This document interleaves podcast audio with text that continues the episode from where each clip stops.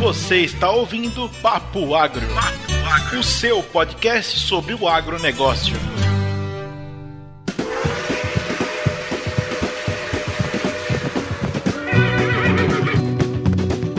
Alô, galerinha do Papo Agro, aqui é a Lorena falando diretamente de Goiatuba, no Goiás. E hoje a gente tem uma gravação com um convidado especialíssimo.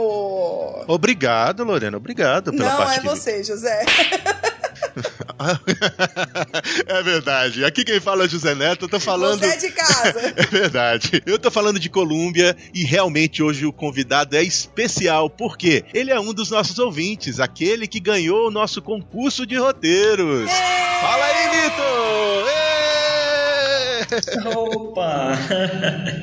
Fala galerinha do Papagra, aqui é o Vitor falando diretamente do NUPAM, que é o núcleo é, de pesquisa avançada em matologia, fica aqui na Unesp de Botucatu, São Paulo. Tudo bem, você tá longe. Nós estamos todo mundo longe um do outro aí, viu? É, Como é que tá o clima aí, Vitor? Hoje tá bem frio aqui, hein? Tá... Deu uma caída boa aqui na temperatura aqui pra cá. E por aí, Neto, como que tá?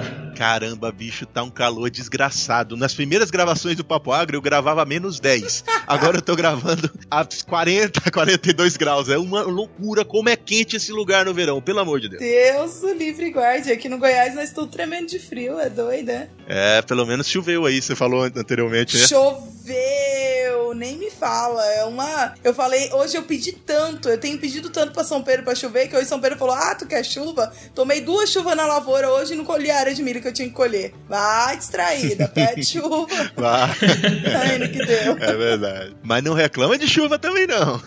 Deus que me livre de reclamar. Pode mandar mais, São Pedro. Nós tomamos chuva amanhã de novo. Tudo bem. Vou só levar uma toalha, uma troca de, de muda, de roupa. Ô, Vitor, vamos, vamos conhecer um pouco mais de você. Me fala é, o que, que você tá fazendo aí em Botucatu, qual a tua experiência. Fala um pouquinho da sua formação. Conta aí, quem é Vitor? Ah, peraí que eu vou lembrar do seu sobrenome. Lembrar, tô colando, né? Vitor A. Me, não consegui ler minha letra, pelo amor de Deus. Ah, Anunciato, o nome do menino.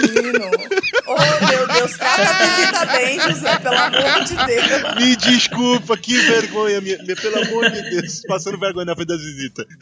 Vai, Vitor A. Ah, Eu não consigo falar o nome do homem, meu Deus. Anunciato, José, ele tem problema, Vitor. Vitor Anunciato! Vitor Anunciato! Aí, pode chamar de Vitor Miller também, que é o sobrenome do meio, aí fica A mais Miller ele fácil. sabe, porque é nome de cerveja. É, porque eu vou lembrar da cerveja, verdade. Então, eu sou formado em Londrina, né, norte do Paraná, e desde a da formação ali eu já venho trabalhando ali com plantas daninhas, né? E para mim foi meio natural, né, seguir na, na parte de pesquisa. Então, logo que me formei, já subi aqui para Botucatu aqui na Nesp. Entrei no mestrado, completei meu mestrado e entrei direto no doutorado também. Estou aqui já no primeiro ano de doutorado completo, no meio do segundo, né? E estou aí desenvolvendo pesquisa, principalmente em é, manejo de resistência de plantas daninhas. É isso aí. Eu Bacana. achei que eu ia sobrar mais nessa conversa, mas quando fala de resistência de plantas daninhas, eu gosto de conversar. Mas tem dois pesquisadores aqui e uma vendedora, né? Então, eu não sei ainda se eu não vou sobrar nesse negócio. Vai nada, vai nada. A gente vai perguntar um monte de coisa pra você do, do futuro da indústria que tá relacionado com o tema de hoje. Aí eu gosto. É, mas, mas Vitor, antes da gente falar sobre, sobre o tema de hoje, eu queria saber um pouco mais da, da, da sua origem. A sua família tem a ver com a agricultura? Da onde sai- saiu a sua ideia de, de estar no agro? Nesse melhor, melhor mundo profissional que a gente pode ter. Ah, com toda certeza, o melhor de todos, né? Minha família não tem nada a ver com, com o mundo agro, assim, pra falar a verdade. Aliás, eu sou meio que a ovelha negra, sabe? Porque eles. Opa, ovelha negra não. ovelha dourada. Dourada.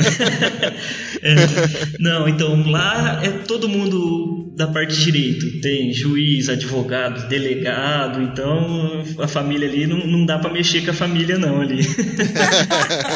É, é, tá certo. Então aí você entrou no agro por quê? O que que deu na, na cabeça do louco que, que era pra fazer direito e fez agronomia? Neto, então eu gostava muito de, de estar, tá, né, cresci numa cidadezinha minúscula, então sempre estive envolvido ali com, com as atividades, sempre me interessei bastante. É, eu tenho um lado criativo assim que eu gosto muito e eu acho que o agro depende muito dessa criatividade da gente, né, para driblar os problemas aí que, que aparecem, né. Então acho que foi também já fui para esse rumo aí, né. Ai, gente, vocês vão ser melhores amigos, você e o Neto, porque o Neto também. É. Eu tô chateada que eu vou sobrar nessa conversa, eu tô achando. Você falou de, você falou de criatividade, chega arrepiei aqui, ó. Tô é, arrepiado. É o José Purinho, criatividade no, agronegro, no agronegócio.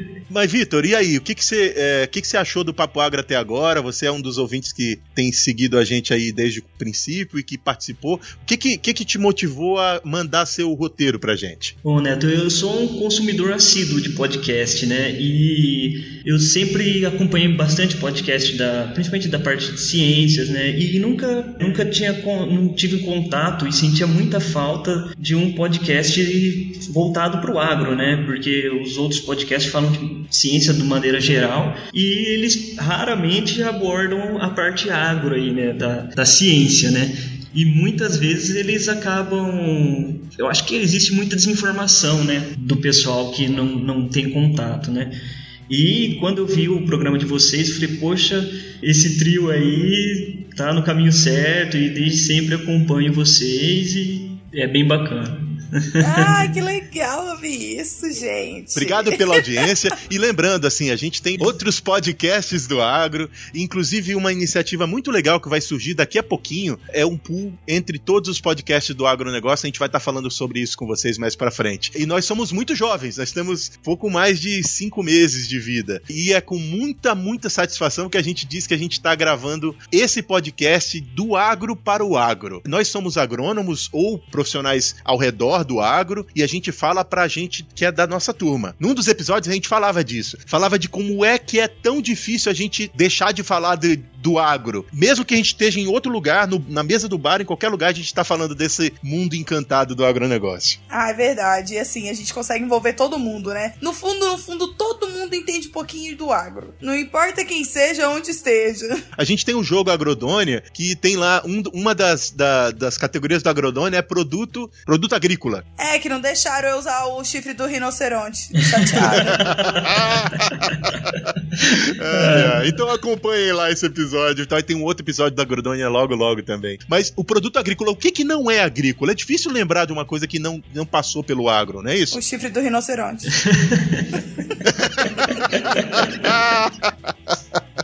Ai, ai. Insiste. Mas e o que, é. que, você acha, Vitor? que a nossa, nossa comediante stand-up não deixa o papo seguir. Cara, mas é sério, eu fiquei chateada. É só vou marcar mais uma vez a minha chateação aqui por não ter aceitado o chifre do rinoceronte no negócio. Mas vai lá, Vitor. Você já ouviu o, o Agrodonha, Vitor? Eu ouvi e eu queria saber quem que tem coragem para ser o peão da, da, da roça de. Da... da, da, roça de, de, rinoceronte, né? Quem que vai cuidar? De rinoceronte, né? ah, Vitor, você não tá comigo também? a gente tem uma ouvinte assídua que nem ela ficou do meu lado, eu fiquei chateada, que é a nossa freira. É verdade, a nossa freira. A gente tem uma freira.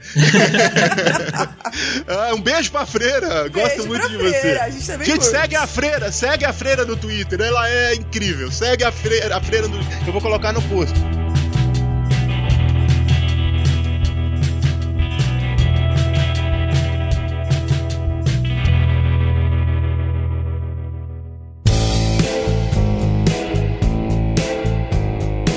Vai muito bem, meu amigo Vitor. Vamos focar no papo. Qual é o tema de hoje, meu amigo? Hoje o tema vai ser principais maneiras adotados na dessecação, né, Tom? Esse tema é bom. Muito bem. Esse tema é legal. E, o, e por que que Vitor escolheu esse tema? Então, Neto... Fala um pouco da, do, do, que você está fazendo no seu doutorado aí pra gente, meu amigo. Então, aqui na... Como eu faço o doutorado na matologia, né, na, na proteção de plantas com ênfase em matologia, eu logo pensei assim, né, para dar uma, uma, sequência legal aí no, nos episódios do Papo Agro, qual seria o, o primeiro tema que eu poderia contribuir, né? E logo me veio a dessecação, né? Que vem antes da semeadura, então assim, envolve né, toda a parte de hematologia, uso de herbicidas e outras técnicas, técnicas de manejo aí para dessecação. É verdade. Fala pra gente o que é hematologia, pra, pra gente que é bem chucro. pra quem é bem chucro, a resposta mais chucra é estudo do mato. Ah, agora eu entendi! Não tem outras coisas. Isso. Isso mesmo. Muito bem, bicho, dessecação é importante, né? Porque, é, na minha concepção, eu queria ouvir vocês também, a maior importância da dessecação é você iniciar a lavoura no limpo. Porque o estabelecimento inicial da lavoura é muito importante importante para fazer com que a planta chegue lá no seu ponto de produção com o seu máximo de desempenho. Ah, e mais do que deixar a lavoura limpa é evitar que ah, o mato seja hospedeiro de doença, hospedeiro de praga, que aí, além da mato competição, você tem aí pragas e, e doenças que podem ser transmitidas, né? Sim, acredito que vocês dois falaram tudo, né? Acho que só para agregar um, um pouquinho a mais para falar que eu não falei nada ia ficar feio, né? Final tema é meu, né, Vitor? E, e, a gente prometeu que a gente ia aparecer esperto, né? A gente quer ser é. esperto aqui. É, então eu acredito que assim, para além de, de tudo que vocês falaram, né, é, a dessecação pode ser usada como uma ferramenta para criar palhada e também para cobrir nosso solo aí, né? Então também é outra outro manejo que pode ser adotado aí. É verdade. A, dessecação, né, como a gente já estava falando aí, né, começar lavourando limpo, né? E começar lavourando limpo, o que, que quer dizer, né? A gente matar o mato, né, que está presente ali, ou, né, se foi adotado algum manejo de uma cultura de cobertura, né, que, né, tu quer explicar aí o que é uma cultura de cobertura? Você usou alguma? Como que, que foi aí na, na sua experiência aí? Então, em geral, cultura de cobertura é aquela cultura que você tem na entre safra para cobrir o solo. Pessoal, a gente tem soja, milho, algodão, qualquer cultura de ciclo curto, a gente planta, colhe e ao final da colheita é importante manter o solo protegido. E a gente usa culturas de cobertura para manter o solo protegido até a próxima estação em que você vai plantar uma outra cultura que tem valor econômico. Não que a cultura de cobertura não tenha valor econômico, ela tem sim e pode fazer parte do processo, mas eu acho que isso é um papo que vale uma hora de conversa, quem sabe no futuro futuro a gente chama o Vitor para falar sobre esse assunto. Opa, com certeza estaria contente de vir falar aí com vocês também sobre isso. Mas continuando aqui, então a gente vai fazer a dessecação, vai matar o mato, né? É, geralmente a gente tende né, a deixar esse mato ali na, em cobertura, né, para justamente criar a palhada ali né, para o nosso amado sistema de plantio direto, né?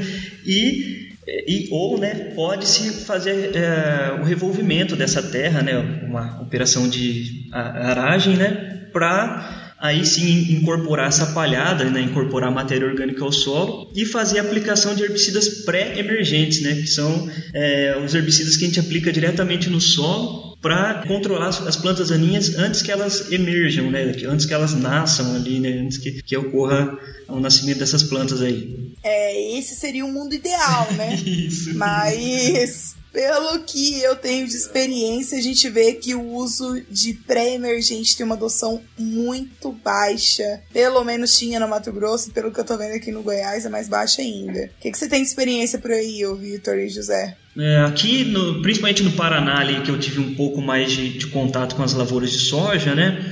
pelo sistema de, de, semeadura direta, né, já foi meio que abolido ali o uso de pré-emergentes, né, justamente por, pelo não revolvimento do solo, né, então não, não tem uso de, de herbicidas pré-emergentes. E, e, você, José, como que é aí? Pois é, eu ia falar polêmica, polêmica, para tudo, igual o, o cara da televisão. É, mas olha só, eu quero resgatar ainda uma outra coisa antes da gente partir para pra polêmica. A dessecação, ela é uma ferramenta importante e eu considero ela essencial dentro do planejamento. Uma boa dessecação, ela acontece lá no planejamento agronômico da primeira safra. Porque você tem que conhecer as ervas daninhas, você tem que conhecer o seu solo e você tem que conhecer principalmente qual é o plano que você tem para sua lavoura. Eu vou plantar em plantio direto e vou ter safrinha? É um tipo. Eu não vou ter safrinha e vou plantar convencional? É outro tipo de abordagem Então é importante a gente lembrar do planejamento agronômico, eu acho que a minha missão no Papo Agro é lembrar de planejamento. E você falou tudo. A gente concorda em gênero, número e grau, e eu falo pelo Vitor também, porque todo bom doutorando em matologia tem que concordar com isso.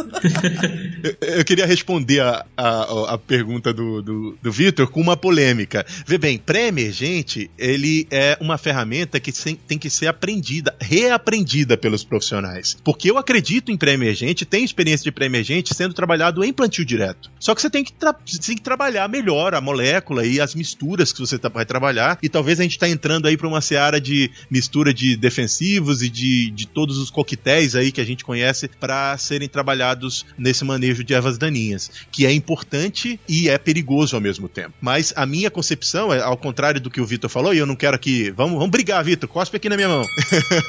é, eu quero sustentar que, assim, apesar de, uh, de ser uma outra forma de abordagem, o pré-emergente pode sim e deve ser utilizado dentro do complexo de manejo de ervas daninhas no plantio direto. O problema a geração glifosato, né? Que eu, como uma boa integrante da geração glifosato, Esse é o problema. tudo mata com glifosato. Porém, Vitor tá aí estudando, a gente deu uma conversadinha antes, ele falou que ele tá estudando resistência de, de plantas aí, é, de ervas daninhas a algumas moléculas, e a gente tá vendo que o glifosato tá patinando no controle de algumas, algumas ervas. E aí, meu amigo, é onde o tal do pré-emergente ganha sua importância de novo mais uma vez. É, exato. O Neto aí, até por estar nos Estados Unidos aí, já deve ter ouvido do, do famoso Palmeri, né? Amarantos Palmeri. Sim, sim. E a Lorena tá na, na região aí do Brasil que ele tá lá, né? Também tá aparecendo, tá controlado, mas ele já, já tá aqui no, no Brasil para infernizar a nossa vida, né? Já.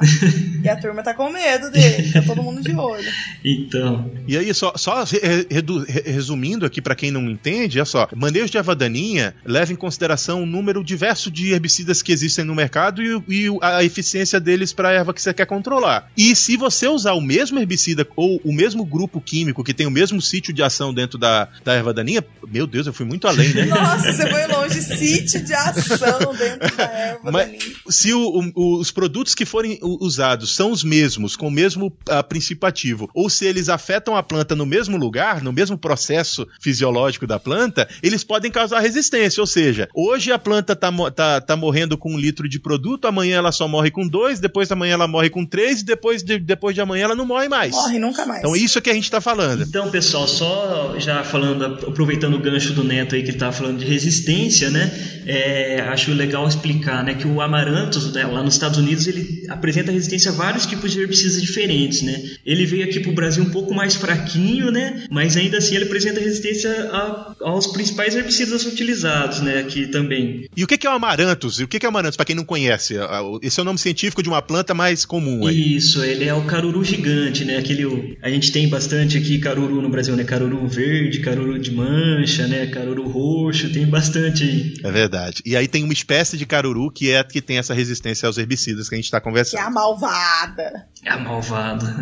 Muito bem. Mas, mas eu queria voltar com vocês aqui em por que, que, a, que a, a dessecação é importante por que, que a gente está tratando desse assunto aqui. Lembrando, é importante para manter a lavoura no limpo e especialmente no momento em que a planta está se estabelecendo, que é o período inicial de estabelecimento da cultura. Soja e milho. Vamos falar de soja e milho. Eu sei que o, o nosso amigo Vitor está aí num lugar que fala que tem muita cana e laranja, né? Como você disse no off aí pra gente. Mas você também gosta de falar de, de soja e milho, não é isso, Vitor? Ah, se eu puder falar, eu só falo de soja e milho só, né, Neto? Cana e laranja só no prato mesmo. Tá certo. A Lorena tem uma experiência com laranja aí, né, Lorena? Eu tenho. Eu já plantei laranja, já tive que me virar aí, porque o José falou que minha roça de laranja chegou mais cedo que devia. Já fui fritada. ah, só pra lembrar que a gente tem episódio do IC que fala de laranja e a Lorena e o Williams tiveram que se virar lá. Ouçam lá esse episódio antigo que a gente tem. Uh, mas sim, soja e milho precisam estar tá no limpo para se estabelecer. E para estar tá no limpo, você tem que matar o mato antes de você plantar. E às vezes, no momento de plantar, fazer uma outra aplicação. E esse que é, eu acho que talvez seja a coisa mais importante para a gente tratar aqui, que é o time. Como é importante ter time para dessecação. Vocês querem falar sobre isso? É, é o, o timing, né? Eu acho que existe bastante timing aí, né? vários períodos que a gente tem que prestar atenção, né? Desde o período de atividade residual, né, do herbicida no solo, é, conhecido aí como carry-over, né? Então, se às vezes a gente utiliza um herbicida que vai matar as plantas daninhas que estão ali presentes, né? E, e esse herbicida vai apresentar uma atividade residual, né? Continuando matando planta daninha durante um, um certo tempo, aí, um certo ciclo, né? Principalmente fechando geralmente um ciclo aí de cultura, né? E ele pode afetar né, culturas é, subsequentes, né? Neto, você quer comentar um, pouco aí sobre o carry-over? Você tem alguma experiência com isso? Que... Eu anotei aqui, mas eu não quero que você roube meu peixe ainda não. Eu queria, eu queria lembrar, eu queria que talvez a Lorena pode ajudar também. É, eu estou mais me referindo agora no time de, da decisão de quando fazer a primeira dessecação, de quando fazer a segunda, faz uma, faz duas, quantos dias antes de plantar se faz a primeira. Eu acho que isso é um ponto importante que, assim, eu como profissional tinha muita dúvida quando eu iniciei a, a, a carreira carreira e eu, depois de três anos aqui, sem, sem lidar com a, com a lavoura em si, só trabalhando com pesquisa, eu talvez tenha essa mesma dúvida quando eu voltar. Se eu voltar um dia, é, o que que eu vou fazer? Quando que começa esse negócio? Quando que eu tenho que me preocupar com o mato antes de plantar? Que dia que eu tenho que ir lá na lavoura? É dois dias antes de plantar? É uma semana antes? É, quando que é, Lores? A grande verdade é que nós, enquanto técnicos agrônomos, a gente se preocupa com o mato 15, 20, 30 dias antes de plantar. O produtor se preocupa preocupa com o mato no dia que ele tá com uma plantadeira dentro da roça. Essa é a diferença. É verdade, é verdade. E aí é onde entra o nosso maior problema que a gente está falando aqui, que a dissecação é importante para entrar com a roça no limpo, com a cultura principal no limpo, e o produtor não tem bem essa cultura de fazer a dessecação antecipada, que é extremamente importante para você evitar toda essa aquela questão que a gente tinha falado de pragas no início, de competi mato competição, e o produtor não tem essa cultura, né? É verdade. Ele, até porque a gente também no Brasil tem um, um tipo de clima que não favorece, né? O cara, a primeira chuva, nas primeiras chuvinhas aí, o produtor já quer plantar, né? E para você fazer uma dessecação antecipada, teoricamente teria que ter um pouco de umidade. E aí o cara não encontra a oportunidade que tem umidade para fazer, usa isso de desculpa para não fazer uma dessecação antecipada. E aí o negócio vai se desenrolando. Ele acaba não tirando a responsabilidade da pós, da, da pós-aplicação, né, de herbicida, depois que a cultura, depois que a cultura se estabeleceu aí. E aí vira aquele furdunço que a gente sabe, né? É verdade, é verdade. E a soja RR veio dar uma resolvidinha, mas que agora o gargalo tá cada dia crescendo mais. A minha concepção de, de mundo ideal é você ter uma, um planejamento de dessecação que considere quatro etapas da, do controle de erva daninha, que é pós-colheita, que é o quê? Fazer a dessecação e matar o mato logo depois que você colhe a cultura principal, se você não tiver uma cultura de cobertura. Eu colhi a soja, assim que eu termino de colher, de colher a soja, se tiver mato vivo na lavoura, vamos matar para manter essa entre safra limpa, se eu não tiver cultura de cobertura. Nossa Deus, eu acho que eu nunca vi isso. É, eu, eu fiz isso muitas vezes em Paragominas, então é, eu, eu vamos repetir o mundo ideal. o mundo ideal é esse, é fazer a pós-colheita, em seguida planejar a dessecação, que a dessecação vai ocorrer. O que, que é a dessecação? Depende de que ervas daninhas você vai ter, mas a dessecação de 30 dias antes de plantar, 15 a 10 dias fazer uma segunda e quem sabe plantar a lavoura no limpo. Então, e depois ter o quarto, a quarta etapa, que é o pós-emergente. Então, vou voltar lá com, com o meu mundo ideal, eu queria que vocês comentassem ele. Pós-colheita, dessecação antecipada número 1, um, dessecação antecipada número 2, essa número 2 bem próximo da época de plantio, e depois o pós-emergente. E aí, Neto, né, nesse nosso mundo ideal aí, de total liberdade poética aí pra falar, né? Eu acho que essas duas dessecações no meio aí que você falou, né? Elas podem, a gente pode agregar uma técnica, né, lembrando das plantas resistentes, né, que é, se não for realizar a segunda em área total, né, é realizar a primeira, então a gente vai lá numa área, vamos supor que está em pousio, né, ou seja, a gente deixou a, vegetação nativa ali, né, vir, né, ela nasceu as plantas aninhas comum, a gente não usou nenhuma planta de cobertura, né, e aí a gente faz a primeira dessecação com um herbicida, né, de amplo espectro, no caso, um herbicida que mata de tudo um pouco, né? Ele mata um pouquinho de gramínea, ele mata um pouquinho de, de folha larga, né? Por exemplo, um grande exemplo disso é o glifosato, né? E as plantas daninhas normalmente são resistentes ao glifosato. Então, é, se a gente imaginar como que ficaria essa dessecação? Ela mataria todas as plantas que não são resistentes e ficaria só as plantas resistentes, né? Também tomando a liberdade poética aí para falar que o glifosato ia matar todas as plantas, né? Numa dessecação muito bem feita, né? Então, é, só querendo, agregando a isso que você está falando, eu acho que esse mundo ideal que eu pintei, e veja bem, a Lorena falou que é difícil de ver, é o mundo ideal que eu pintei e que a gente conduziu lavouras de 12, 13 mil hectares no Pará fazendo exatamente o que eu tô falando. Olha que bacana, muito bacana, Neto.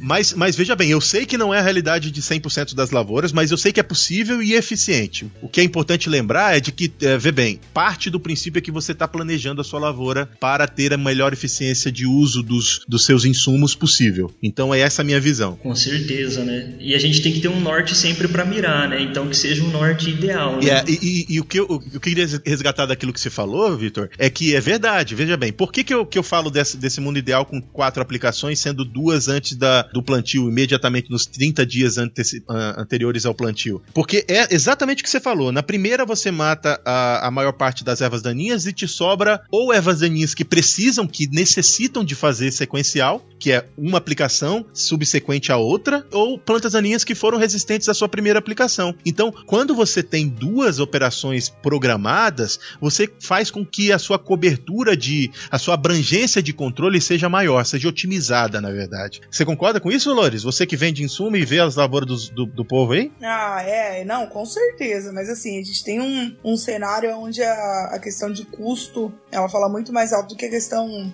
técnica, né, dentro do negócio. Então a gente tem aí uma dificuldade gigante. É verdade. Não, entrando aí né, na, na parte de custo que é mega importante, né, que a Lores levantou aí, eu acredito assim que essas duas é, aplicações, né, elas também tão, estão aí para ajudar a diminuir custo, né? Por exemplo, é, se você for pegar as plantas resistentes, né, ou até as que precisam de sequenciais, que o Neto lembrou muito bem. Mas então, pensando nessa aplicação aí, vamos supor, vamos pôr um exemplo aí do glifosato mais o 2,4-D, né? Ela controlaria principalmente né, as, as plantas que são suscetíveis ao glifosato e ao 2,4-D, com certeza, né? É, aí a gente pegaria folhas largas, principalmente, né? Algumas gramíneas que ainda não desenvolveram resistência ao glifosato, né? Mas ela deixaria outras plantas que precisam da aplicação sequencial, que o Neto lembrou muito bem, né? E as plantas daninhas resistentes. E a gente poderia vir com a segunda aplicação aí com um glifosato e uma CCase, né, um, um graminicida aí, e realizar esse controle aí. Lembrando também que a aplicação, geralmente quando o pessoal tenta correr né, com a aplicação e fazer sem muito planejamento, eles acabam misturando né,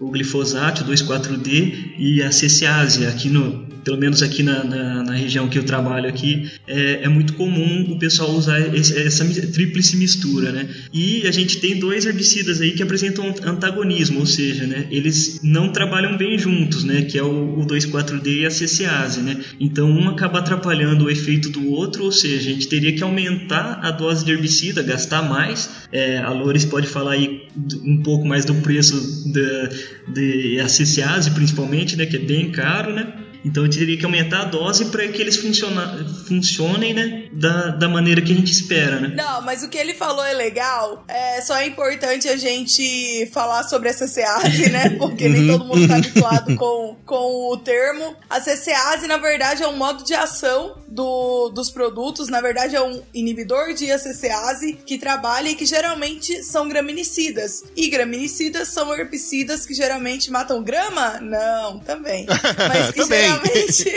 é, também. Que geralmente matam gramíneas, como o milho, o trigo, o arroz. Então, isso são inibidores de ACCase. E o que o nosso convidado estava falando é que, de fato, as ACCases hoje são muito mais caros do que 2,4-D e glifosato, que são parte da tripla mistura que ele falou aí. E, e isso é uma verdade. Só que hoje a difusão da, do uso de SSAs é gigantesco, né, dentro do negócio. E isso eu acho que é advindo principalmente do problema com o amargoso que a gente tem. Vocês concordam com isso? É, talvez o amargoso e também com relação ao milho RR, né, que o milho Exatamente. O, o milho RR passou a ser uma erva daninha para as lavouras subsequentes. Quando você usa milho que é resistente ao Roundup e planta uma outra cultura resistente ao Roundup. Eu posso falar Roundup? Posso, né? Pode, Depois a Baia tem que me pagar.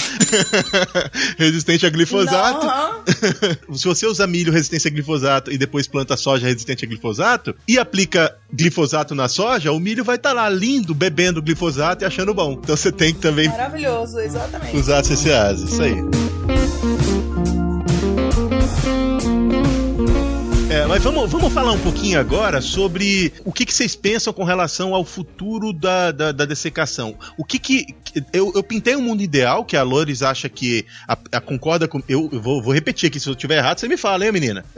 ela concorda que é eficiente, mas ela não vê isso acontecendo porque é antieconômico, ou às vezes o pessoal, é, sei lá, vai atropelando os passos e não, não faz isso acontecer. Exatamente. Ao mesmo tempo, o Vitor trouxe aí as informações técnicas relacionadas ao, aos produtos e como é importante você saber misturar os produtos certos ou, ou, tomar a decisão certa do coquetel que você vai utilizar em cada etapa. Mas e aí, o que, que vai acontecer no futuro? Porque hoje a gente está falando de controle de ervas daninhas em lavouras que já estão apresentando alguma resistência a herbicidas e estamos falando também da próxima geração de plantas resistentes a outros herbicidas e que podem também surgir outros problemas. O que, que vocês acham desse cenário de futuro aí? Tamo f... É, põe o pi aí, editor.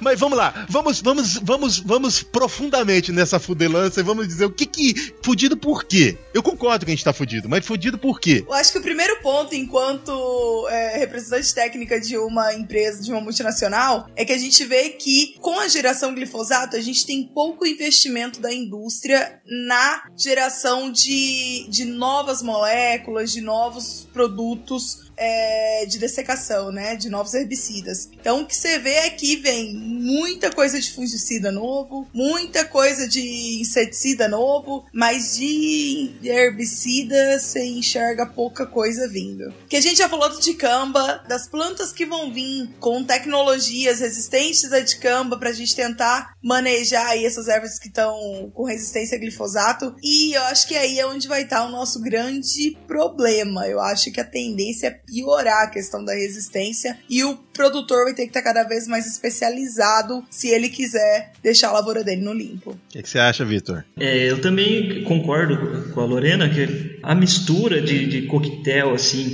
e junto com as plantas né, que, que apresentam tolerância através de é, modificação genética, né, eu acho que só é empurrar o problema mais para frente. Né? Uma hora ou outra a natureza acaba se adaptando e uma hora ou outra, a exemplo do caruru gigante que a gente estava falando, né, o Amaranthus palmeris, que apresenta resistência a 5, a 6 herbicidas diferentes. Então, assim, eu vejo que não é uma alternativa muito viável, né? porque depois de algum tempo só a enxada mesmo para controlar essas plantas daninhas. É verdade. É extremamente paliativo, né?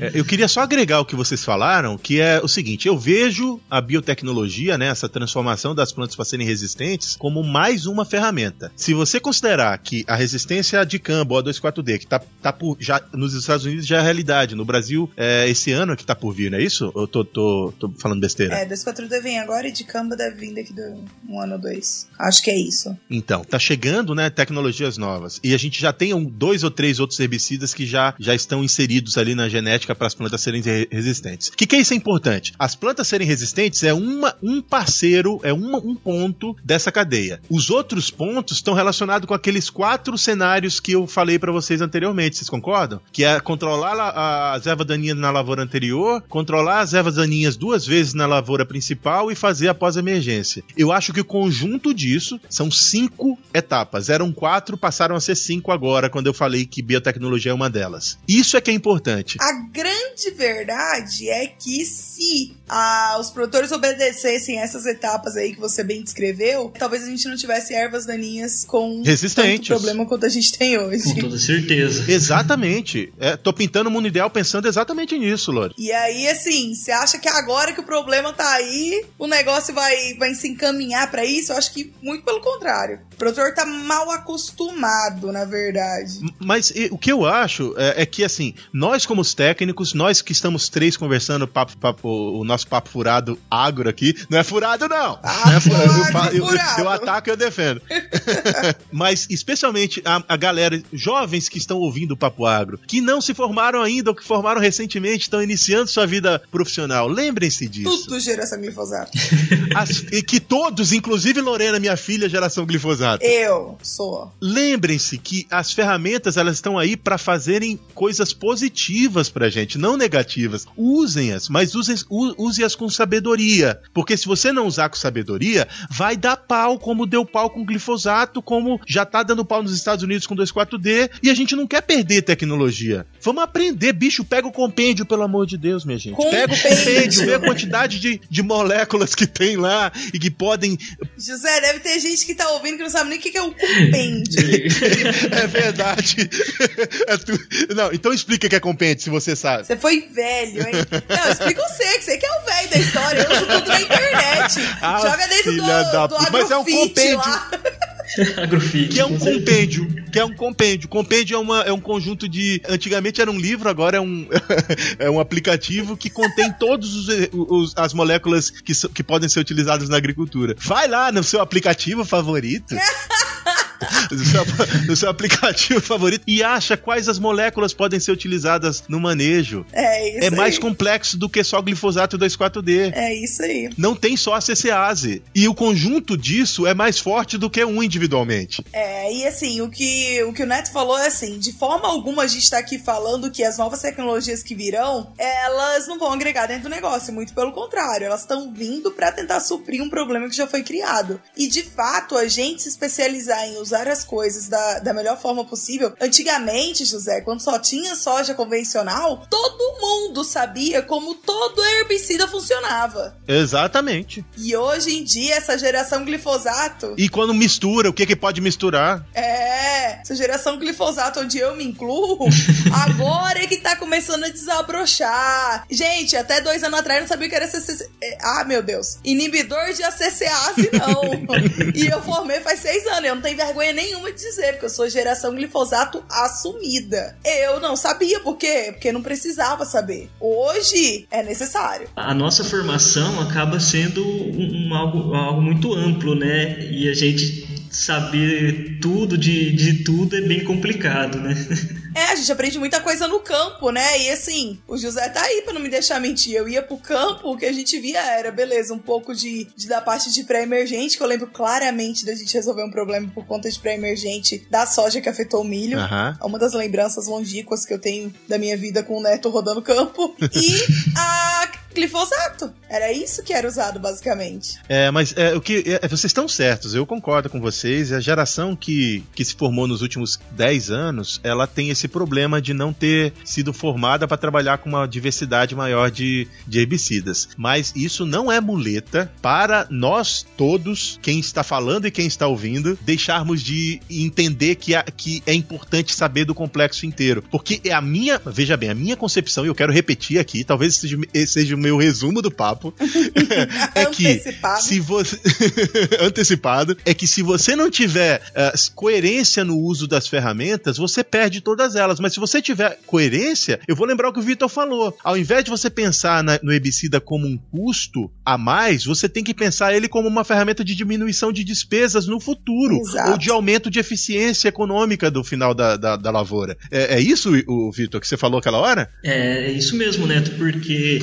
além de, de, de, toda essa preocupação que a gente tem que ter na escolha dos herbicidas, né, para evitar é, escolher misturar herbicidas que não interagem bem, né, ah, o controle das plantas daninhas, né, também é favorável, né, para a gente não só na questão de mato competição, mas a, o controle dela antes da, da lavoura no campo também favorece muito a evitar que ela se prolifere, né? que ela deixe semente. Né? Então, quanto mais a gente não deixar a planta daninha florir e gerar semente, menor vai ser o nosso banco de semente e menor vai ser a interferência dessas, dessas plantas aí na nossa lavoura quando ela estiver instalada e, e, se constituindo. Né? E muito mais do que isso, quando você maneja uma planta daninha no estágio menor, ela é muito mais fácil de ser controlada. De ser controlada. E você precisa de dose muito muito menores, menos agressivas para controlar essa erva. Então você expõe essa erva a uma situação mais difícil dela criar uma resistência, que é o que a gente tem visto hoje com algumas ervas aí de difícil controle. E lembro mais, os impactos ambientais da, da atividade são minorizados quando você Exato. faz essas opções.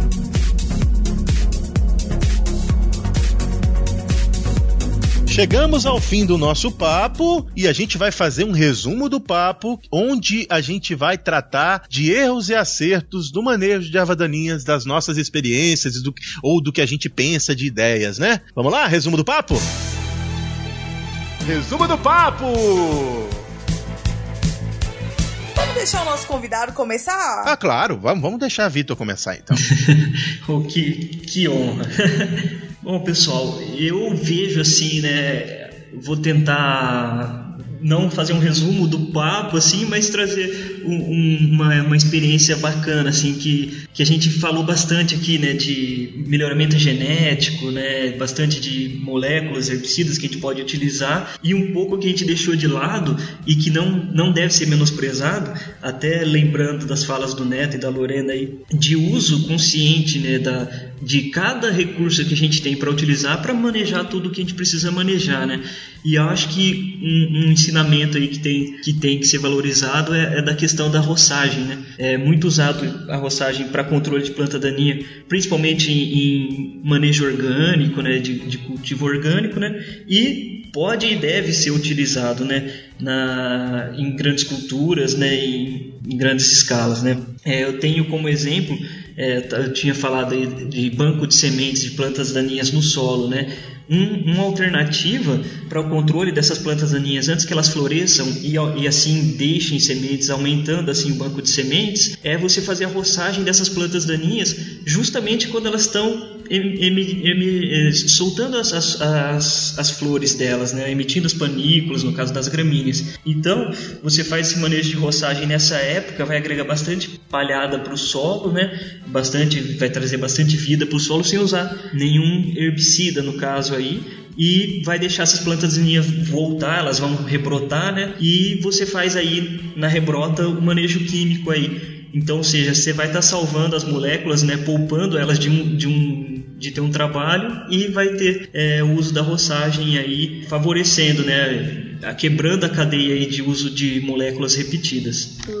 Legal! Eu acho importante o que o Vitor falou com relação à roçagem. Eu queria só lembrar de algumas coisas. Não cabe para tudo, cabe para algumas coisas, para outras não. Eu vou citar coisas que cabem, especialmente culturas de cobertura. É muito importante ter a roçagem na, na cultura de cobertura, porque torna mais eficiente o uso do herbicida depois. Mas talvez a gente tenha que falar disso no outro papo que demora muito para explicar aqui por quê. Então fiquem ligados nos papos futuros do Papo Agro com a presença do Vitor. É, mas talvez não estejam, não, não caibam em outras plantas que têm sistema radicular muito agressivo, porque quando você roça, você induz a planta a aumentar o sistema radicular e a próxima rebrota pode ser mais perigosa para o herbicida. É só um, um pensamento aqui. Você quer comentar sobre isso, o, o Vitor, ou tá tudo certo? Não, é, assina embaixo com o que você lembrou aí, Neto. É, é conhecer né, ali a flora que você tem infestante é, é de extrema importância, né? E por isso a gente tem que ficar muito ligado aí, né, no que a gente tem para enfrentar e quais são as opções que a gente tem aí para controle dessas plantas daninhas.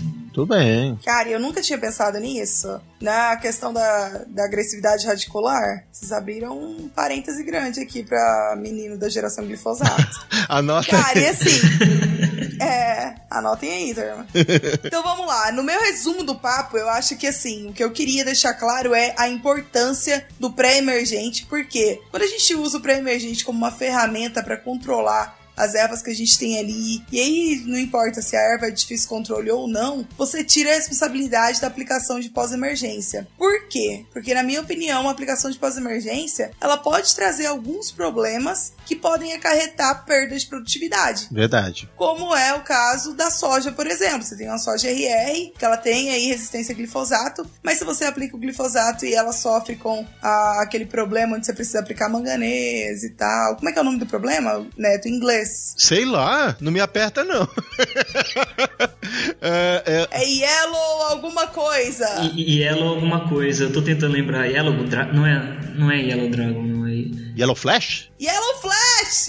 Boa, Neto, é essa mesmo. É isso aí. Como a soja É que eu lá fiquei tímido. ele, não se- ele não gosta de se sentir pressionado. Como aí a soja é resistente a, a Roundup, que sofre com Yellow Flash, isso pode acarretar aí em perda de produtividade. Então, assim, eu acho que quanto mais a gente utilizar as ferramentas que a gente tem, que é biotecnologia entrando com muita coisa nova para agregar, a aplicações sequenciais, a utilização de pré-emergentes. Então, a gente tem aí uma série de ferramentas que é como a gente costuma falar com relação a nematóide, né? Uma coisa só não consegue resolver nematóide, isso aí é outro papo que pode dar. Com herbicida, com erva de controle é a mesma coisa. Uma ferramenta só não resolve. A gente precisa usar tudo que a gente tem de arma aí contra elas. Verdade, concordo 100%, Lorena. Fiquei aqui apreensivo quando você estava falando ali da, de- de- dessa junção das coisas, porque você sabe que eu não gosto de ser contrariado, né? A gente combinou que você ia a, a- é, Eu ia concordar contigo. Eu, eu tô aqui. é, é, é, Eu tô aqui dizendo agri, agri, agri. Agri o quê, minha gente? agri. A gente combinou que você ia concordar comigo, então que bom que você concordou. Eu vou abordar outro assunto que é ter a planta de cobertura como parte do manejo. Eu falei de cinco etapas. Eu vou, vou repetir as cinco etapas que são importantes. E se vocês lembrarem dessas cinco etapas no mundo ideal do tio Neto, eu vou ficar muito feliz, ouvintes do Papo Agro. A primeira é pós-colheita. A segunda é a primeira dessecação antes de plantar. A terceira é a segunda aplicação antes de plantar. A quarta é o pós-emergente. Aí vem duas que ficam flutuando. Uma que é a, a quinta, que é genética, é utilizar os traits de resistência. E a sexta, que é ter uma cultura de cobertura que possa agir como herbicida natural. Porque às vezes você nem precisa fazer aplicação no pré-plantio. Você mata a cultura de cobertura e ela mesmo vira aquela caminha, como a braquiária, o milheto, que protegem o solo, as ervas daninhas não conseguem emergir e você mantém a lavoura limpa pelo ciclo inteiro, com todos os benefícios do sistema de plantio direto, do qual eu sou muito apaixonado. Muito apaixonado. Sou muito entusiasta por ele. Que lindo que isso ficou! É realmente o mundo ideal mesmo do tio Neto. Cara, ficou bonito de ouvir, hein? Lindo. Ai, que bom, tomara que vocês lembrem.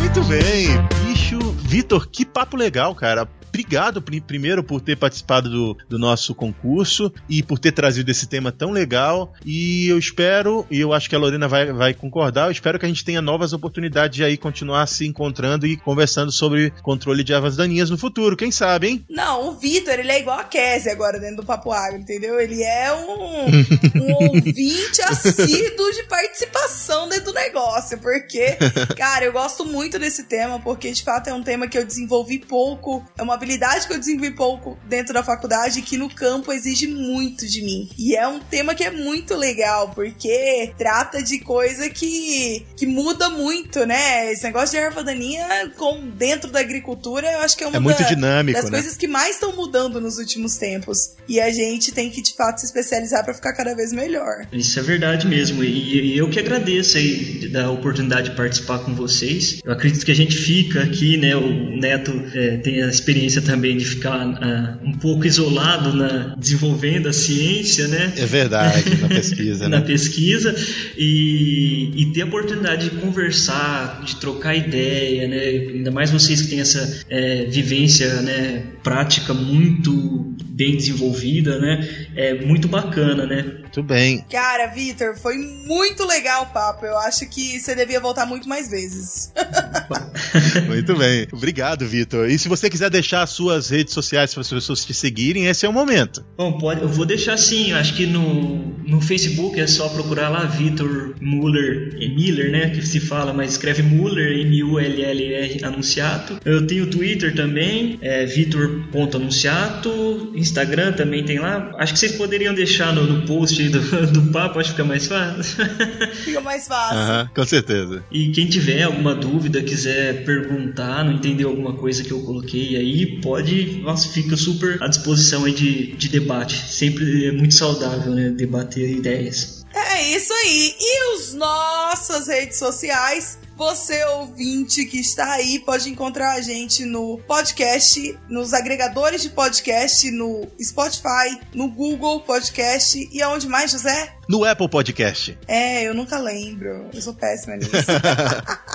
Ou em qualquer outro agregador. A gente tá em um monte de lugar aí. É isso aí. A gente também tá no Instagram como Papo Agro Podcast. A gente também tá no Facebook. E também a gente tem um site. Como que é nosso site, José? www.papoagro.com.br É isso aí, meus amigos ouvintes. Muito obrigada por todo mundo que ficou aí até o final. Vitor, brigadão pela participação. Se vocês tiverem alguma dúvida, algum comentário ou alguma sugestão, deixem aí para nós. Muito bem. Um abraço para quem é de abraço, um beijo para quem é de beijo. Tchau! Gente, pegando emprestado então o bordão da Lorena e de despedida, um arroba de abraço aí pra vocês. Valeu, tchau, tchau. Tchau, tchau.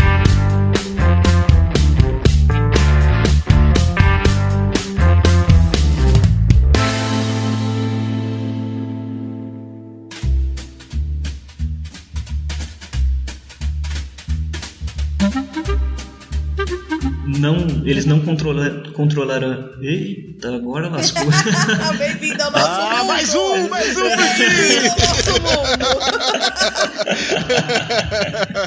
Muito bem, Vitor. Parabéns. Você agora é um podcaster. Contro... Eita, não vai sair. Controlariam.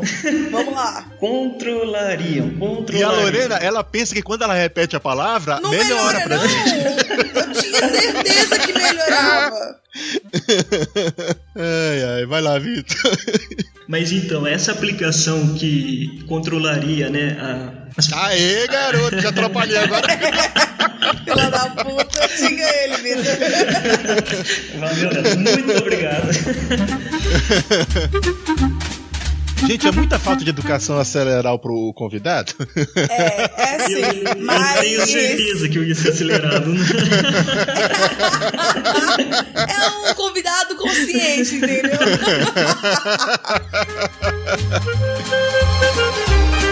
Eu acho importante o que o, que o Williams. O, o Williams, o Williams tá Eita! falando mal de mim agora, nesse momento. Sua orelha tá esquentando. Eu acho importante. Vitor, se despede. Só eu que vou me despedir? Grita também. Ah, gente. tá. Putz, eu precisava elaborar um bordão aqui, né? Eu já tenho o meu, a Lorena tem o dela, é, vai lá no ninguém teu. avisou o Vitor que ele tinha que elaborar o bordão. Então, putz. Cara, manda uma roupa de abraço, fala que você vai usar meu bordão. Eu não usei.